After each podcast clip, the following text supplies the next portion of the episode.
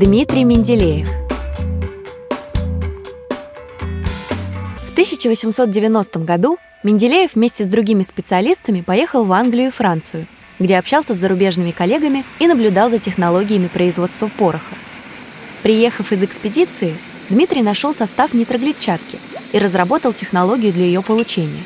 В июне 1892 года испытания пероколодийного пороха Менделеева дали первые результаты. Тогда же его решили запустить в массовое производство. Дмитрий Менделеев считал, что частные заводы способны организовать более бюджетное производство пороха, чем государственные предприятия. Менделеев склонялся в пользу заводов Ушковых, так как они были пионерами получения собственной серной кислоты использовали дешевое топливо и все необходимые для производства поставки осуществляли в короткие сроки. Отдельно ученый обратил внимание на распорядительность владельцев и хорошие условия производства.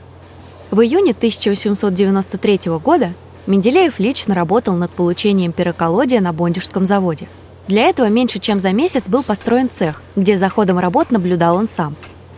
Во второй раз Дмитрий приехал сюда в конце августа 1893 года – Позже химик отправил телеграмму в Адмиралтейство, который сообщил, что возвращается, оставляя процесс производства пероколодия полностью налаженным.